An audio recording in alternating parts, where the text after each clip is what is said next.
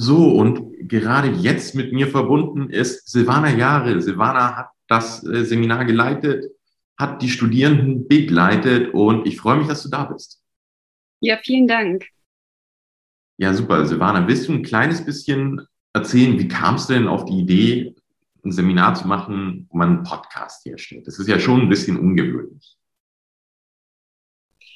Ja, also für mich ist wichtig, dass ja, Wissenschaft nicht immer nur für die Schublade produziert wird. Also wir wissen ja, dass wissenschaftliche Artikel nur von sehr, sehr wenigen Menschen gelesen werden. Und ähm, das ist für etablierte WissenschaftlerInnen genauso frustrierend wie, manchmal kann das frustrierend sein, aber ähm, wie für WissenschaftlerInnen, eben Studierende. Und ähm, deswegen finde ich es sehr, sehr wichtig, dass eben das nicht nur im Elfenbeinturm bleibt, sondern dass wir auch nach außen gehen mit dem, was wir machen, worüber wir forschen, dass die Themen auch zugänglicher werden, dass wir lernen, auch eine Sprache, eine Sprache zu sprechen, die für andere verständlich ist und ähm, eben auch Wissenschaftskommunikation aktiv zu betreiben.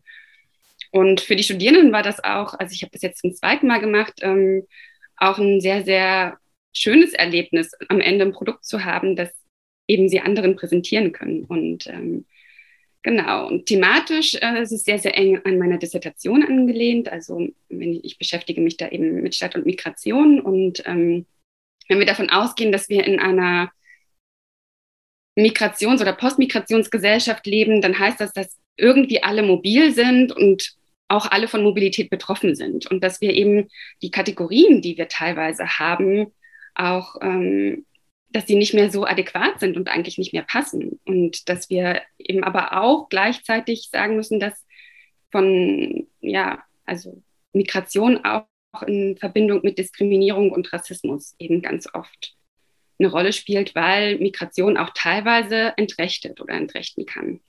Und das ist, ähm, und das zu problematisieren, ist eben Ziel meiner Arbeit und ähm, das würde ich, wollte ich eben auch gern mit den Studierenden machen. Also das übertragen auf den Raum, dass migrantisch gelesene Quartiere ähm, insbesondere dann im Hinblick mit anderen oder in Korrelation mit anderen Variablen wie Armut oder Kriminalität, das dann zu einer unglaublichen Stigmatisierung führt. Also wenn wir sagen, wir haben eine migrantische, also traditionell gesprochen migrantische Nachbarschaft, da sind dann auch noch alle arm und da ist dann die Kriminalität auch noch viel, viel höher als im Rest der Stadt, dann ist es unglaublich problematisch, weil es eben alle stigmatisiert, die da wohnen einerseits und zweitens auch ausblendet, dass diese ganzen Prozesse ja gesamtgesellschaftlich eingebettet sind.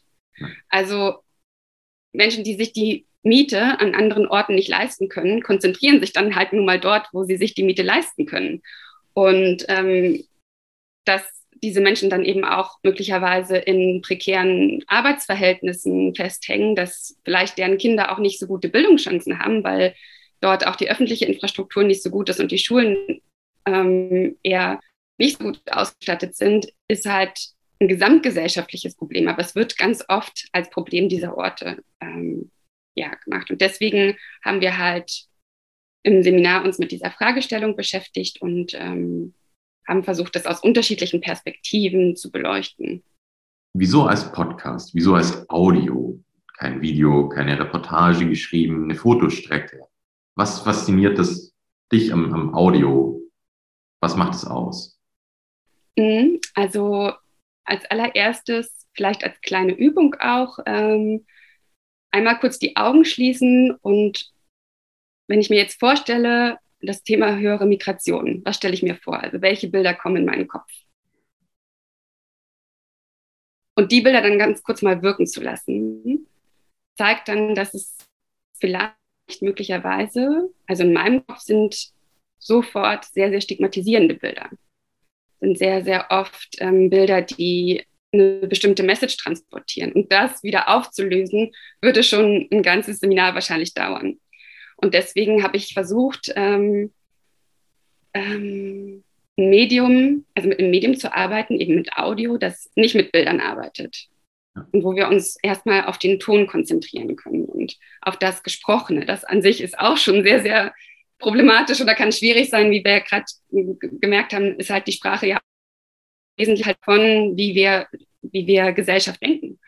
Und ähm, genau, Und andererseits habe ich selber auch ähm, mit Videoformaten im Studium gearbeitet und habe auch an der Filmarche studiert und weiß halt, dass Kamera einfach auch oder Videoformate viel, viel mehr Zeit brauchen als ein Semester. Und dadurch, dass ich nur ein Semester Zeit habe und inhaltliche Arbeit machen muss und dann eben noch die, die ganze Technik dazu, ähm, hat mich dazu gebracht, dass Audio eigentlich ein total gutes Format ist, was funktioniert. Und hat ja auch sich tatsächlich bewahrheitet, dass es funktioniert. Ähm, wir hier beim Radio sind da natürlich ein kleines bisschen voreingenommen und müssen dir vollkommen zustimmen. Audio ist das schönste Format von allen. Es geht direkt ins Ohr, näher ans Gehirn, näher ans, ans Ich kann man gar nicht kommen als mit Audio. Du hast das Stichwort Technik ja schon angesprochen. Ihr habt mit dem MIZ, dem Medieninnovationszentrum Babelsberg, kooperiert. Einmal ganz kurz von unserer Seite. Wir sind auch ein Projekt des Medieninnovationszentrum Babelsberg. Wie, wie empfandest du die Kooperation?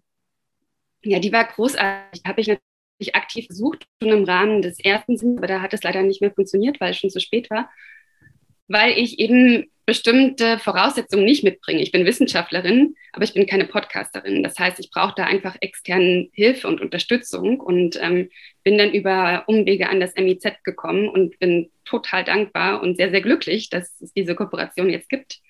Ähm, einerseits erinnere ich mich dann an die Workshops, die wir hatten, die ich auch mitgemacht habe. Im Januar hatten wir einen Workshop zum Sprechen fürs Hören. Und wir alle wissen, wie anstrengend digitale Veranstaltungen sind und wie anstrengend es ist, einen ganzen Tag auf Zoom festzuhängen. Aber dieser Workshop im Januar war unglaublich toll. Am Ende des Tages waren wir noch, hatten wir noch mehr Energie als vorher.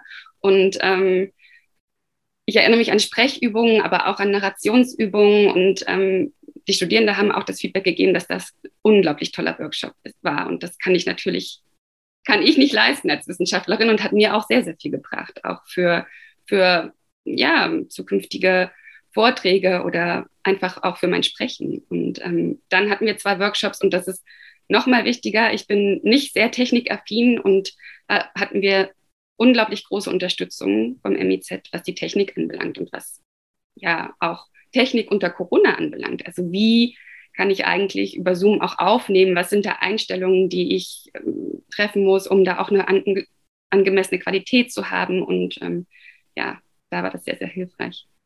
Das auf jeden Fall. Ähm, wenn ich einmal ganz kurz Selbstwerbung, äh, Eigenwerbung machen kann. Wenn ihr so einen Workshop, sprich fürs Hören machen wollt und Studierende in Berlin seid, dann schaut doch einfach nächstes Semester bei CouchFM vorbei.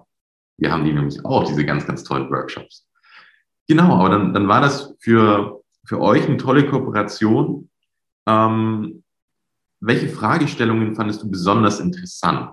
Also, okay, das ist jetzt vielleicht eine, blöde Frage, wie man einen Elternteil fragt, welches Kind es am, am besten findet, aber vielleicht hast du da ja was, was du uns teilen willst.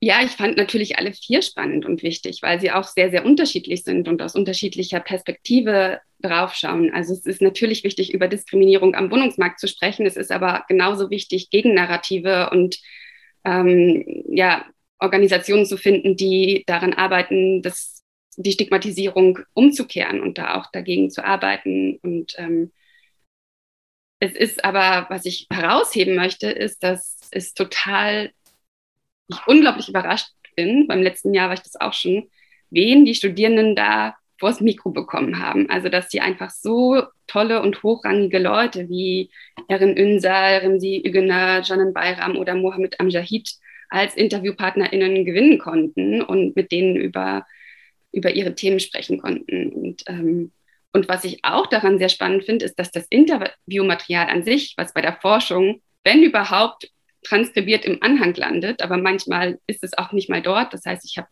bekomme das als Dozierende nie zu sehen. Ich kann jetzt in das Interviewmaterial reinhören und das finde ich auch sehr, sehr spannend, ähm, auch da einen ganz anderen Blick auf die Forschung der Studierenden zu bekommen. Dann sage ich danke, Silvana. Ähm, hast du noch was, was dir auf dem Herzen liegt, was du uns sagen willst? Nein, ich wollte nur sagen, vielen, vielen Dank, dass ihr das macht und ähm, ich hoffe, dass wir in Zukunft auch weiter zusammenarbeiten können und noch tolle, spannende Podcasts rein produzieren können.